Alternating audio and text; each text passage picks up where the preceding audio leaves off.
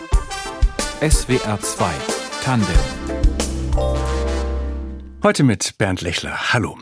Gerade war es wieder Tagesgespräch in Italien und hatte im nationalen Fernsehen unglaubliche 70 Prozent Einschaltquote. Das Sanremo Festival, der Schlagerwettbewerb, der seit 1951 jedes Jahr an fünf Tagen im Februar stattfindet. Ein nationaler Zirkus, schreibt die Zeit in ihrer aktuellen Ausgabe. Denn Italienerinnen und Italiener haben zu ihrem Liedgut seit jeher ein enges Verhältnis. Der deutsche Journalist und Musiker Erik Pfeil ist leidenschaftlicher Fan Italiens und eben auch Italiens populärer Musik, die auch viel über das Land erzählt. Sein Buch zum Thema heißt daher Azzurro in 100 Liedern durch Italien. Vergangenen Juni hatten wir ihn zu Gast hier in SWR 2 Tandem. Da habe ich Erik Pfeil zuerst auf den Berliner Sänger Peter Fox angesprochen und dessen Song Toskana Fanboy, denn der feiert nicht nur Italien, er enthält sogar einen Gastauftritt des 85-jährigen Adriano Celentano. Ist man da als Kollege und Celentano-Fan nicht ein bisschen neidisch? Also ich bin insofern neidisch, als Celentano ja wirklich seit zwölf Jahren äh, vom Erdboden verschwunden ist, auch in mhm. Italien nicht mehr aufgetreten ist. Und man versucht ja mal ein Interview zu kriegen oder sowas, ne? Und äh, da ist nicht dran zu denken. Und insofern ist das jetzt natürlich schon ein mittelgroßer Coup, der da gelandet wurde. Wenn Sie da nach Interviews fragen, was würden Sie den Celentano gern fragen? Ich würde mich gern mit ihm über Leichtigkeit unterhalten. Also wie man in Momenten der Schwere Leichtigkeit erzeugt. Da werden wir bestimmt noch drüber reden heute. Ja, das ist fast schon Ihr Italien-Prinzip in der Nussschale, oder? Ja, so ein bisschen. Da führt die Spur halt immer wieder hin, ne? weil das ist natürlich in einem Land, das extrem komplex ist und unter sehr komplexen Problemen auch ächzt, ist es natürlich umso erstaunlicher, dass einem da diese ewige Leichtigkeitserzählung verkauft wird und äh, ja, die, diesen Widerspruch gilt es ja irgendwie so ein bisschen aufzulösen für sich. Ne? Und der begegnet einem aber immer wieder, wenn man sich mit dem Land beschäftigt. Und Sie gehen, oder wir gehen heute auch in dieser Sendung über die Musik an Italien ran. Sie haben für diese Sendung auch ein paar Canzoni ausgewählt. Fangen wir gleich mit Celentano an. Il ragazzo della Via Gluck. Zwei Sätze dazu? Ja, das ist das Lied über sein Geburtshaus und letztlich so eine Hymne auf das äh, einfache Leben. Also gilt allgemein als einer der ersten Umweltsongs überhaupt und in Italien sowieso. Toller Song. Questo ragazzo della via Gru si divertiva a giocare con me, ma un giorno disse vado in città e lo diceva mentre piangeva io gli domando, amico, non sei contento?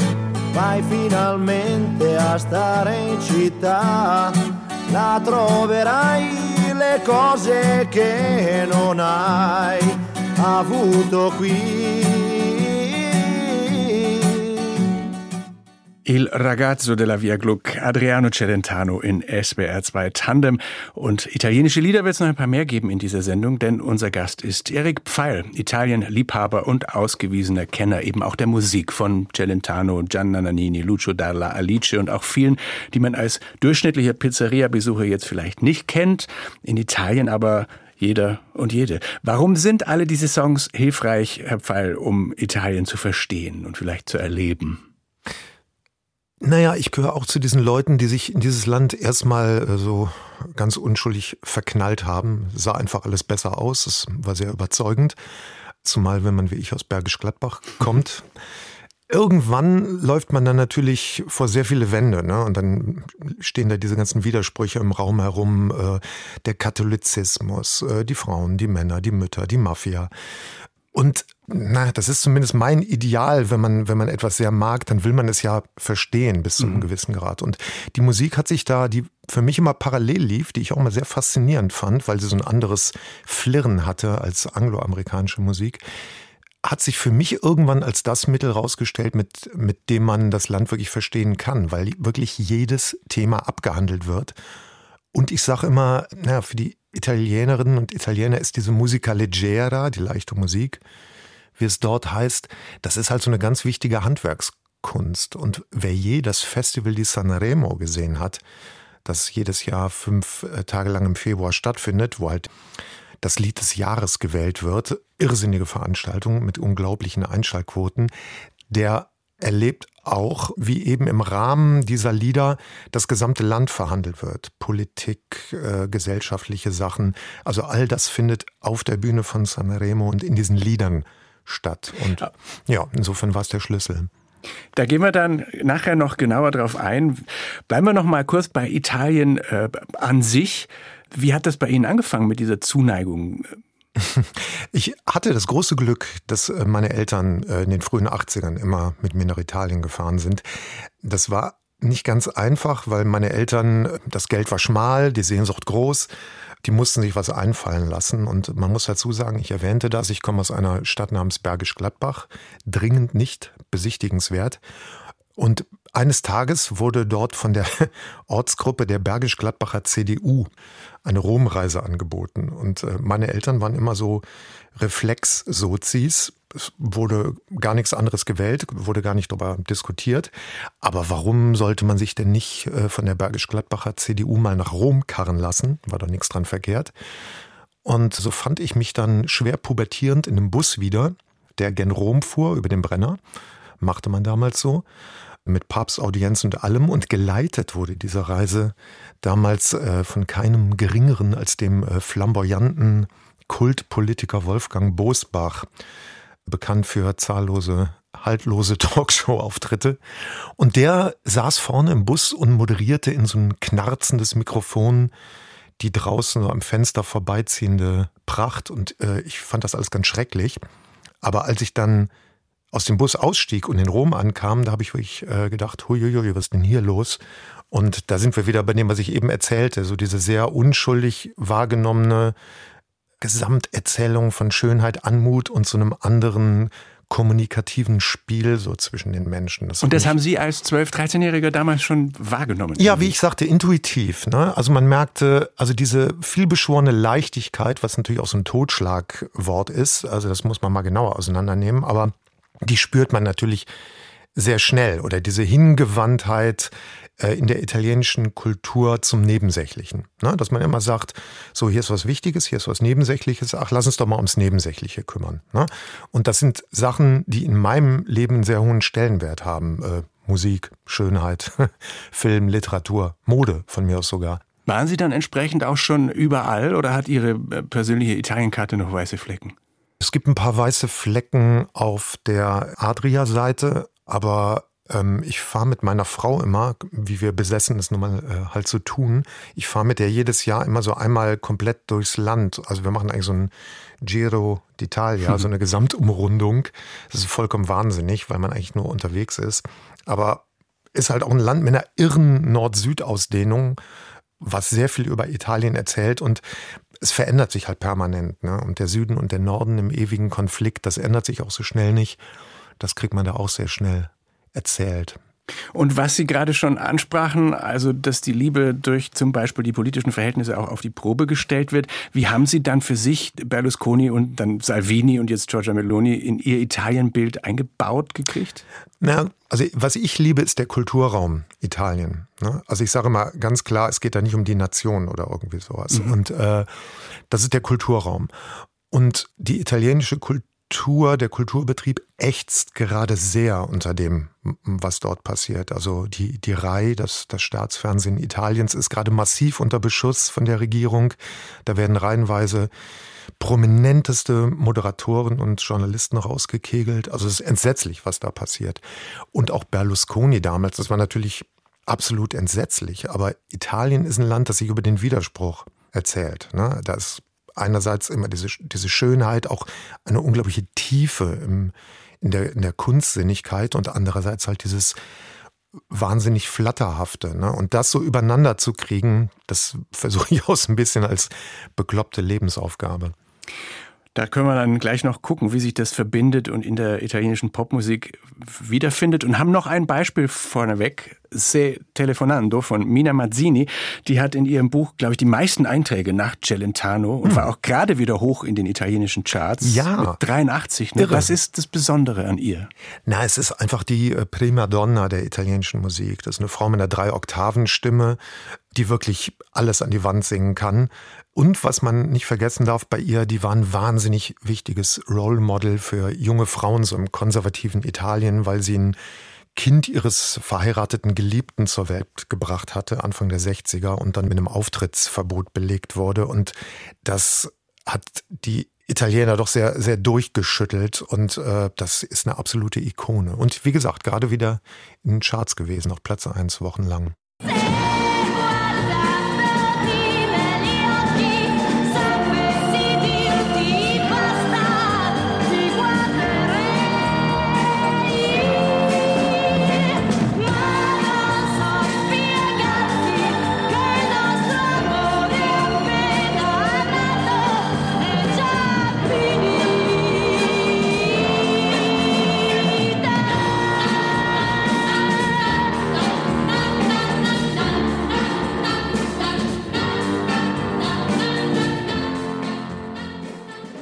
Se Telefonando, Mina in SWR 2 Tandem. Unser Gast ist heute Erik Pfeil, Italienkenner und Autor des Buchs Azzurro mit 100 Songs durch Italien. Und da sind eben Verdi oder Rossini eher nicht vertreten. Es geht um Popmusik, nenne ich jetzt immer. Ich glaube, der Fachbegriff, Sie haben es schon gesagt, ist Musica Leggera, die leichte Musik, die ja so leicht keineswegs immer ist. Was gehört da dazu alles?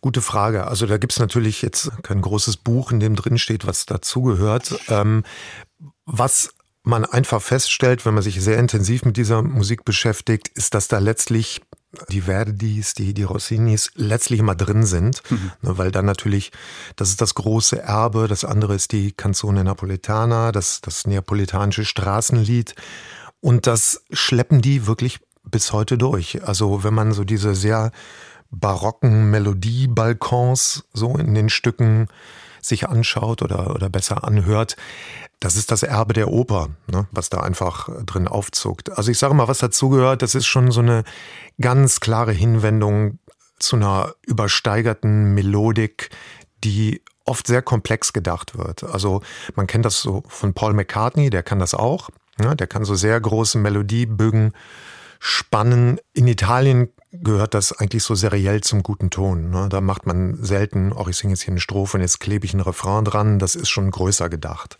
Das heißt, das ist auch dann das, was bei all dieser äh, stilistischen Vielfalt von Italo-Disco bis zum Kunstrock und den Liedermachern, den Cantautori, das, was die alle verbindet. Ja, also man findet in jedem Genre letztlich Spuren davon. Also ich sage mal gerne zum Beispiel so ein Stück wie I Like Chopin von Gazebo, ne? was viele gar nicht am Schirm haben, dass das ein Italiener ist. Ne? Der heißt ja auch nicht wirklich so, aber hat sich halt nach einem Gartenpavillon benannt und fand das eine tolle Idee und war dann eben ein One- oder Two-Hit-Wonder. Und in dem Song ist halt auch so ein Glitzern und ein Funkeln drin, was ihn ein bisschen über so die üblichen 80er-Produktionen doch hinaushebt, so, weil, weil da, ja, man kann es ganz schwer fassen. Man müsste es jetzt vielleicht nochmal wirklich zu Hause hören nach der Sendung. Ich benutze gern das Wort Flirren. mein Lektor sagte, das Wort Flirren, das müssen wir so ein bisschen ab und zu mal streichen. Das benutzt du sehr gerne. Aber das ist das, was diese Sachen auszeichnet, würde ich sagen. Das ist dann vielleicht auch das, weil wir hatten vorher hier so durch die Scheibe durch zwischen Moderator und Techniker. Der eine sagt, ja, es ist schön und der andere sagt, das ist fürchterlich. Bei Celentano schon vorhin. Also es ist so, man braucht da schon so seine eigene Definition von dem, was schön oder was kitschig oder was flirrend ist. Ja, also ich muss sagen, ich höre dieses spezifische Pathos gar nicht mehr so, weil ich das mittlerweile als komplett normal empfinde und im Gegenteil eher so die Abwesenheit davon oft beklage. Ne? Wenn ich deutsche oder mhm. angloamerikanische Bands sehe, wo ich denke, warum drücken die denn nicht mehr auf die Tube? Also ein, ein Italiener, wenn der auf die Bühne geht, der sagt, ich werde diese Bühne beherrschen.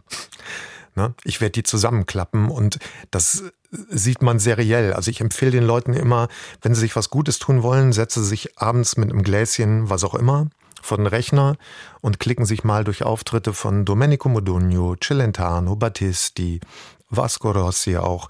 Und man merkt einfach, okay, das ist eine vollkommen andere Attitüde, auf eine Bühne zu gehen. Und ich habe letzte Woche wieder mit meiner Frau, da hat Massimo Ranieri in einer Reihsendung, das war so eine Abendshow, hier hätte sowas vielleicht früher Harald Junke gemacht. Und dann merkte man halt auch wieder, das ist wie hingeworfen aber die trauen sich halt permanent zu dieser riesigen Geste und dadurch wirkt es noch, natürlich noch mal viel mehr und da bin ich schnell auf Betriebstemperatur mit. Also wenn ich in Ihrem Buch diese Vielfalt sehe, eben zwischen den Liedermachern und den Intellektuelleren und den sehr poppigen oder mhm. sehr schlagermäßigen, ist es dann auch in Italien so, dass da schon die ungewöhnlicheren oder in Anführungszeichen anspruchsvolleren Acts eher was für ein Nischenpublikum sind? Oder ist der italienische Mainstream breiter als bei uns? Ich würde sagen, er ist breiter. Die Sachen sind auch nicht so voneinander abgegrenzt. Hier würde man sagen, Schlagersänger wie Gianni Morandi, der macht dann eine Duettplatte mit Lucio Dalla, also einem der großen Cantautori, ein Typ, der wirklich sehr komplexe Musik gemacht hat. Und diese Trennung wird gar nicht so extrem mhm. wahrgenommen, bis heute nicht. Würden dann italienische Musikfans darüber staunen, dass bei uns Eros Ramazzotti und Zucchero die letzten großen Italo-Stars ja. waren? Sind ja. es sozusagen die Falschen? Die Falschen nicht, aber die Italienerinnen und Italiener sind schon immer einigermaßen fassungslos, wenn sie äh, nächtens aufwachen und mal recherchieren, was in Deutschland so für italienische Musik gehalten wird. Ne? Also diese ganze Albano-Nummer und so, das wird in Italien wirklich sehr belächelt, auch wenn der gerade groß gefeiert wurde zu seinem 80. Der ist eine Ikone, aber der ist natürlich auch eine Omi-Ikone. Ne? Nichts gegen Omis. Was es seltsamerweise in Italien offenbar gar nicht gibt, sind Bands. Also das sind alles Einzelacts, wenn man so will. Also lassen wir mal den aktuellen Welterfolg von Manskin ja. außer Acht. Aber schon auffällig, oder? Hat das Gründe? Gibt es schon oder gab es auch schon immer, ne? in den 60ern sowieso, in der Beat-Zeit, da gab es halt die ganzen italienischen Beat-Bands, in den 70ern gab es diese Prog-Rock-Geschichten, die sehr groß und wichtig in Italien waren. Und auch heute gibt es durchaus Bands, wobei der Einzelinterpret, das stimmt schon, eher so derjenige ist, der da so breit so das, das Ding bespielt. Und da gerade jetzt Maneskin und ESC gefallen ist, das Vorbild für den ESC war ja der bereits erwähnte Sanremo Musikwettbewerb. Ja. Vielleicht sprechen wir da kurz drüber. Seit 1951 der wichtigste Musikwettbewerb in Italien. Und sowas gibt es bei uns ja eigentlich überhaupt nicht. Welche Bedeutung hat der da? Also man kann das gar nicht hoch genug hängen. Ne? Wie gesagt, das findet an fünf Tagen statt, immer im Februar. Und da geht es um das Wichtigste, nämlich um die italienischen Sommerhits.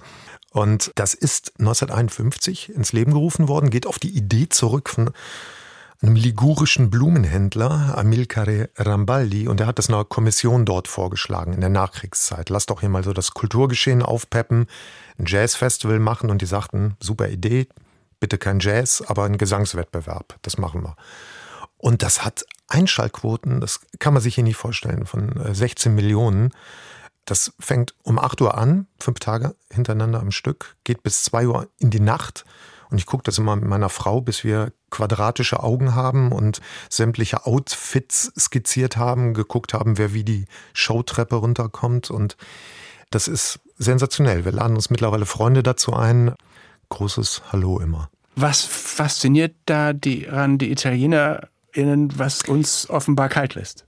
Da ist zum einen dieser Wettbewerbsgedanke. Ne? Also in Italien singt man auch so gegeneinander an, ne? durchaus kollegial, ne? aber man misst sich da auch aneinander. Und wie ich eben schon sagte, es werden halt im Rahmen sowohl der Musik, aber auch im Rahmen des Festivals und wie es gestaltet wird, alle gerade relevanten Themen in Italien verhandelt. Haben Sie ein Beispiel? In diesem Jahr war ein ganz toller Start. Äh, Roberto Benini betrat hm. nämlich die Bühne und ja, sang quasi ein zehnminütiges Loblied auf die italienische Verfassung und den Articolo 21, der die Meinungsfreiheit garantiert. Der tat das in Anwesenheit von Mattarella, dem Staatspräsidenten. Und das passierte natürlich vom Hintergrund der letzten Wahl, die in Italien stattfand. Aber und er hat nicht wirklich gesungen. Nein, nein, das muss er nicht. Der singt ja schon, wenn er spricht. Und war auch wieder ganz außer sich und war toll. Und natürlich, wie das dann so ist, ne, dann schreibt äh, Matteo Salvini, also von der Lega, der derzeitige Verkehrsminister, der schreibt dann, ja, das würde ihm aber gar nicht gefallen, was da in äh, Sanremo passieren würde. Und da sind wir wieder bei dem Thema, was wir eben hatten, die Reihe und wie da gerade durchgesäubert wird. Und das alles wird dann verhandelt auf so einer Bühne. Der nächste Song war 2021 Sanremo-Kandidat Musica mhm. Leggerissima vom hierzulande kaum bekannten Duo Colapesce Di Martino. Weihen Sie uns ganz kurz ein noch, bevor wir es hören. Ja, das ist jetzt mal was Modernes. Das ist gerade tolle italienische junge Musik. Und was bei dem Lied aber so herzergreifend ist, Musica Leggerissima. Also sie steigern den äh, Begriff Musica Leggera in Leggerissima, leichter geht's nicht und geben eigentlich ihren Landsleuten damit, das kam zur Corona-Zeit raus, die Antwort, Bitte leg leichte Musik auf, damit ich in dieser ohrenbetäubenden Stille, wie es im Text heißt, in kein schwarzes Loch falle. Also darum geht's bei italienischer Musik. Metti un po' di musica leggera perché ho voglia di niente,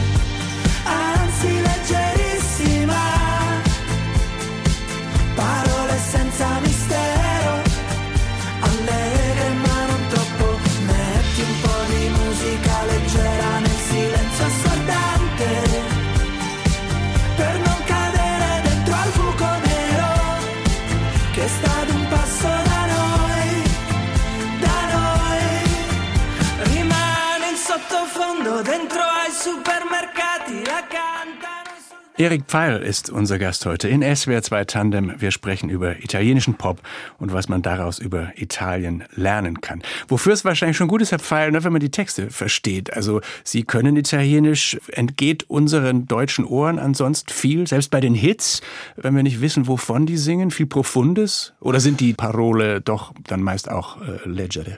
Es gibt beides. Aber wenn man jetzt zum Beispiel über, ja, nehmen wir so mal die Cantautori, ne? das ist das italienische Wort für, was man hier äh, fürchterlicherweise Liedermacher nennt oder Singer-Songwriter, also Bob Dylan, ne? so, das wären Cantautore. Die italienischen Cantautori, da ist schon das ganz scharfe äh, poetische Besteck am Werk, ne? muss man sagen. Also gibt es so Leute, Fabrizio D'Andre oder Lucio Dalla haben wir eben erwähnt, hier einigermaßen bekannt. Das sind Leute, wo die Sprache genauso wichtig ist. Über Lucio Dalla hat mal jemand gesagt, das finde ich ein sehr schönes Zitat, das ist jemand, der mit Wörtern Saxophon spielen konnte. das ist wirklich toll. Den kennen viele wahrscheinlich zumindest über diesen arienhaften Song Caruso. Ja, ja, ja, also was für eine Schwarte, irre. Und dieses Zitat, ich finde, jemand, der mit Worten Saxophon spielen kann, das kann man eigentlich fast schon wieder dem Ganzen überstülpen, ne? also dem ganzen Cantautori. Genre. Ne? Also Sänger, die durchaus politisch waren, die aber eine wirklich ganz andere Poetik gepflegt hatten. Verdankt als sich das denn auch der Sprache dann? Also ja, auf jeden Fall. Die sind natürlich auch alle sehr belesen, aber die Sprache ist natürlich, gut, da sind wir jetzt bei der Singbarkeit, die mhm. hat natürlich eine immense Singbarkeit, darüber wie da die Vokale funktionieren und so weiter. Und da sind wir wieder beim Erbe der Oper, wo es eigentlich herkommt. Also die Cantautori kann ich wirklich nur empfehlen. Das war in den frühen 80ern ganz toll, wenn man da auf den Geschmack kam, dann konnte man sich die Platten dieser Leute auch hier kaufen. Die wurden ja auch hier veröffentlicht, weil es gab diesen Italo-Boom. Und da waren dann immer deutsche Textübersetzungen dabei. Und ich weiß noch, wie ich die als Kind gelesen habe, nur gedacht habe, was singen die denn für ein irres Zeug? Ne? Das sind so ganz andere Metaphern. Bei Francesco de Gregori heißt es einmal, da singt er über eine Verlassene und äh, er singt dann, jetzt kannst du deine Lippen an eine andere Adresse schicken. Ne? Solche Sätze.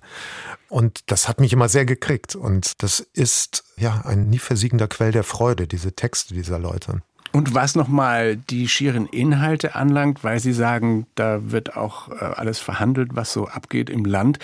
Zum Beispiel diese Trennung oder dieses Gefälle zwischen Nord und Süd.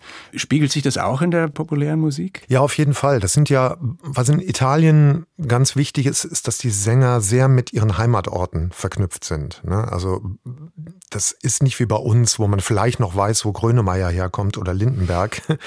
Aber das ist in Italien ist das ganz wichtig. Da gibt es Antonello Venditti, den Römer, der singt nahezu ausschließlich über Rom. Oder da gibt's Fabrizio de André, der ist quasi heilig gesprochen in Genua. Äh, da kann man wirklich um keine Straßenecke gehen, ohne dass da nicht irgendein äh, Graffiti von ihm hängt. Genauso Pino Daniele in Neapel, der da wirklich ein Volksheld ist, der sogar äh, Maradona aussticht. Und insofern erzählt sich da auch das Nord-Süd-Gefälle. Ne? Wobei es so ist, dass die meisten italienischen Musikerinnen und Musikern auch aus dem Süden trotzdem das operative Geschäft, also das Aufnehmen, Produzieren und so weiter im Norden erledigen.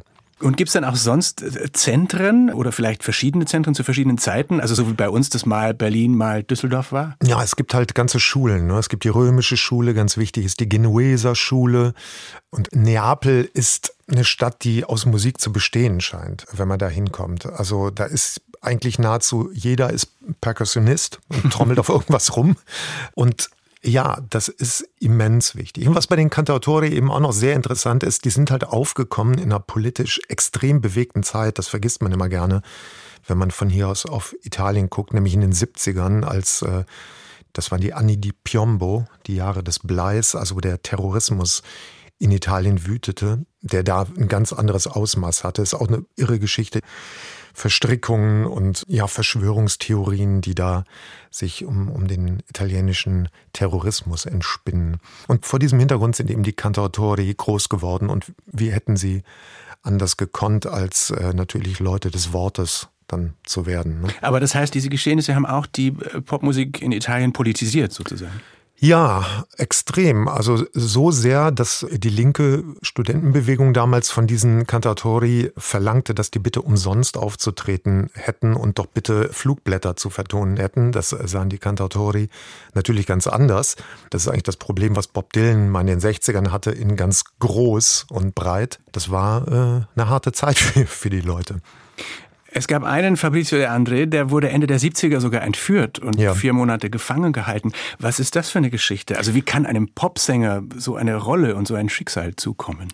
Ja, dazu muss man wieder sagen, der Stellenwert eines äh, Fabrizio de Andrés in Italien ist so groß. Also das ist ein Volksheld gewesen. Er ist ja leider verstorben. Eine mythische Figur und ein Mann, der immer die Nähe zu den ja, Armen, den Ausgestoßenen gesucht hat. Und das nicht nur als Pose, sondern der auch so gelebt hat. Und der hatte auf Sardinien sein Haus und da stand immer die Tür auf, weil er sich gesagt hat, warum soll ich ihn zumachen? Und äh, ja, da standen dann eines Nachts eben sardische Banditen vor der Tür und dann gab's zack, einen Sack über den Kopf und dann wurden er und seine Frau in die Berge verschleppt. Und ich glaube, nach drei Monaten sind sie dann gegen Lösegeld freigekommen. Er hat sich aber bestens verstanden mit den Entführern und schildert das als eine recht entspannte Zeit, wäre auch für seine Ehe ganz gut gewesen. Und äh, was ihn nur gewundert hätte, die hätten gesagt, ja, wir finden dich ja ganz gut, aber Francesco Guccini, ein anderer Cantautore, den finden wir ja noch besser. Und er hätte nur gesagt, ja, warum habt ihr den dann nicht entführt? Also, Jetzt würde ich das Wort schillernd einführen. Ja. Tolle Geschichte. Der nächste hatte auch viel zu sagen und, und sein Wort hatte Gewicht. Ein Süditaliener aus Kalabrien, Rino Caetano, der sang Mitte der 70er, Ma il cielo è sempre più blu, also der, aber der Himmel ist immer noch blauer. Mhm. Und sie schreiben, dieser Song sei eine der inoffiziellen italienischen Nationalhymnen. Wieso? Ja, weil da auch wieder dieses Prinzip in perfekter Anwendung im Spiel ist. Also Sie haben gerade den Refrain ja schon übersetzt, der Himmel ist immer blauer.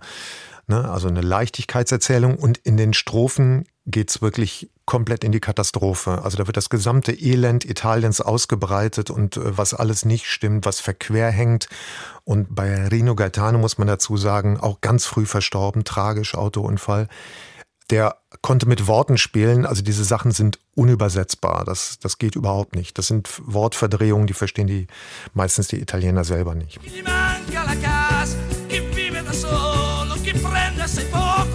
gioca col fuoco,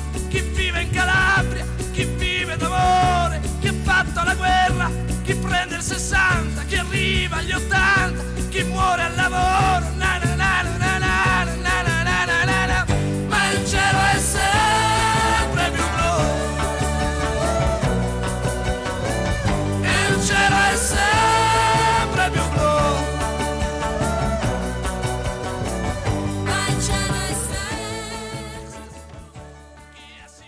Sie hören SWR 2 Tandem. Wir sprechen mit unserem Studiogast Erik Pfeil über Italien und die italienische Popmusik. Und ich merke bei mir jetzt schon, Herr Pfeil, das, was Sie vorhin erwähnt haben, nach einer lebenslangen oder sehr jahrelangen Beschäftigung mit der italienischen Musik, dass meine äh, Toleranz gegenüber Emotionalität und Theatralik jetzt schon etwas gestiegen ist im Lauf dieser vier, fünf Songs, die wir gehört haben. Ich kenne das Phänomen, ja. Sind Sie eigentlich als Musikjournalist mit Ihrem Italo-Fable ein Exot? Also müssen Sie da viel Überzeugungsarbeit leisten oder hochgezogene Augenbrauen tolerieren? Um, ähm, naja, manchmal sind so vermeintlich exotische Themen, das finden Leute ja dann auch ganz interessant, ne, wenn man es nicht äh, übertreibt. Aber ich ja, aber man ist in der Branche, wenn man über Dylan oder von mir aus auch über ja. die Pet Shop Boys redet, schneller unter sich. Definitiv. Also muss man letztlich sagen, also bis, das ist ja das Komische, ne? Also, dass dieses Buch jetzt so erfolgreich geworden ist, das wundert mich ja am meisten, weil äh, ich hätte jetzt nicht äh, 100 Artikel in deutschen Zeitungen über all diese Sängerinnen und Sänger unterbringen können. Aber ich glaube, in dem Buch geht's dann, ist es dann letztlich eben was mehr, weil die Leute halt diese Italien Erzählung kriegen. Ne? Und sie sagen, ach ja, das ist ja ein Schlüssel, den hatte ich noch nicht. Und dann sind Sie auch noch Songwriter. Wie, wie groß war da der italienische Einfluss? Ach, der war schon groß, hat kein Mensch gemerkt natürlich. Aber ähm, wie ich eben sagte, also ich habe wirklich früher mit diesen äh, italienischen Textblattübersetzungen da gesessen und wirklich nur gedacht, ach interessant, ne, was, was für eine andere Sprache möglich ist. Und diese Hinwendung zum Geheimnisvollen oder so zum verstiegenen, verdrehten Bild so im Texten, das kommt definitiv daher. Was ich natürlich nicht so drauf habe, ist äh, diese überbordende Melodik. Da ist mir die Stimme nicht zugegeben. Äh, ich bin dann mehr so ein, so ein Leonard Cohen-Haucher oder sowas. Aber ähm, ja, so die, die textliche Attitüde, ne, das, das ist schon eingesickert. Da will jetzt äh, die geneigte Hörerin natürlich wissen, wie das jetzt klingt. Wir geben uns das kurz in einen nicht so erstmal italophilen Song, der heißt der Depressive Detektiv. Zwei Stunden später sieht man ihn dann am Taxistand stehen. Halleluja. Mit einem Kater und ihrem Bild. Schalala. Trägt einen Hut zu einem Blick wie bei Roland Klick. Halleluja. Er weiß, es wird gleich regnen und niemand hier hat für ihn die richtige Antwort. Oh, oh, oh, die Liebe, der Tod, die Stadt der Fluss, die Liebe, der Tod, die Stadt, der Fluss. Erik Pfeiler, der depressive Detektiv. Das heißt, Sie wären einer von den Cantautori hier, ne? Also ich, ich habe neulich noch gedacht, sollte ich jemals wieder ein Album aufnehmen, dann würde ich es, glaube ich, Il Cantautore Tedesco, der deutsche Cantautore, nennen. Ja, ja, irgendwie, weiß nicht, die, die haben mich immer mehr gekriegt als äh, englischsprachige Singer-Songwriter. Die natürlich auch. Also ich knie auch am Altar von Bob Dylan alltäglich, so ist es nicht, aber ja. Verfolgen Sie dann die aktuelle Entwicklung auch? Also dreht sich jetzt auch in Italien der neue Pop viel um Hip-Hop und elektronische Beats und so? Ja, tut er extrem. Wobei wirklich festzustellen ist, dass die, der Wert der Melodie auch selbst im, in diesen Genres viel höher gehangen wird. Es gibt eine ganz tolle junge neue italienische Künstlerin Madame, Anfang 20 ist die, aus dem Veneto. Und die verbindet so Trap-Hip-Hop-Geschichten mit süditalienischer Melodik. Und das ist gleichzeitig irre modern und führt so ins ganz tiefe Alte und ja, das, die ist zum Beispiel ganz toll. Aber bei uns ist das alles komplett verschwunden. Also die, die italienische Popmusik wird hier nicht mehr so wahrgenommen. Ne? Woran ja, liegt das wohl? Hm, ich glaube generell Exotik existiert in dem Sinne nicht mehr, ne, weil jede Exotik jederzeit abrufbar und zu bekommen ist dann ist die Welt auch geschrumpft. Ne? Also früher das Sehnsuchtsland Italien, jetzt fliegt man mal eben schrecklicherweise nach Gott weiß ich wo für eine Woche und äh, lässt sich da im November die Sonne auf dem Bauch scheinen. Da hat sich natürlich auch so die Kulturtechnik des Reisens äh, verändert. Und man darf auch nicht vergessen, ich glaube, Berlusconi und der Berlusconismo haben auch auf dem Sektor recht viel Schaden angerichtet. Wenn Sie dann das nächste Mal wieder aufbrechen oder haben Sie Ihre Rundfahrt äh, schon hinter sich für dieses Jahr? Nee, äh, ich habe es noch vor mir, wobei äh, meine Frau und ich, wir haben uns diesmal darauf geeinigt, an, an einem Ort zu verweilen. Wenn Sie das schaffen. Ja, wenn wir es schaffen, genau. Ich glaube, nach Neapel müssen wir unbedingt mal, weil ich muss einmal im Jahr immer nach Neapel, um zu sehen, ob das da alles immer noch so wild ist.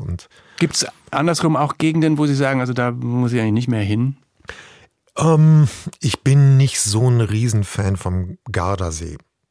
Aber das ist jetzt Jammern auf hohem Niveau.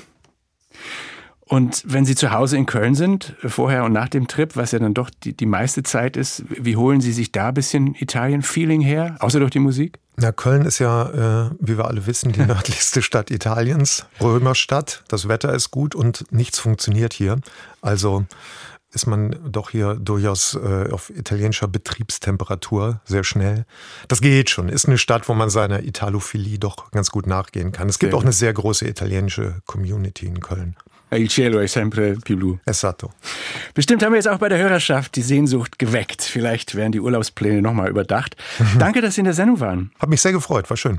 SWR 2 Tandem mit Erik Pfeil, Redaktion Fabian Elsässer. Ich bin Bernd Lechler und unser Musikredakteur Moritz Celius muss heute nur Ihre Vorschläge sortieren, Herr Pfeil. Der letzte ist jetzt Ancora tu von Lucio Battisti, hm. einem der bedeutendsten italienischen Cantautori. Vielleicht noch ein kurzer Satz zu diesem Song? Lucio Battisti ist schlicht der größte Musiker aller Zeiten, der größte Musiker der Welt. Punkt. Großer Held von David Bowie und der Mann, der an Orte in der Seele rührt, wo keiner sonst hinkommt. Meine Frau muss immer weinen, wenn er singt. Oh, forse sei solo più simpatica. Oh, io lo so. Tu vuoi sapere?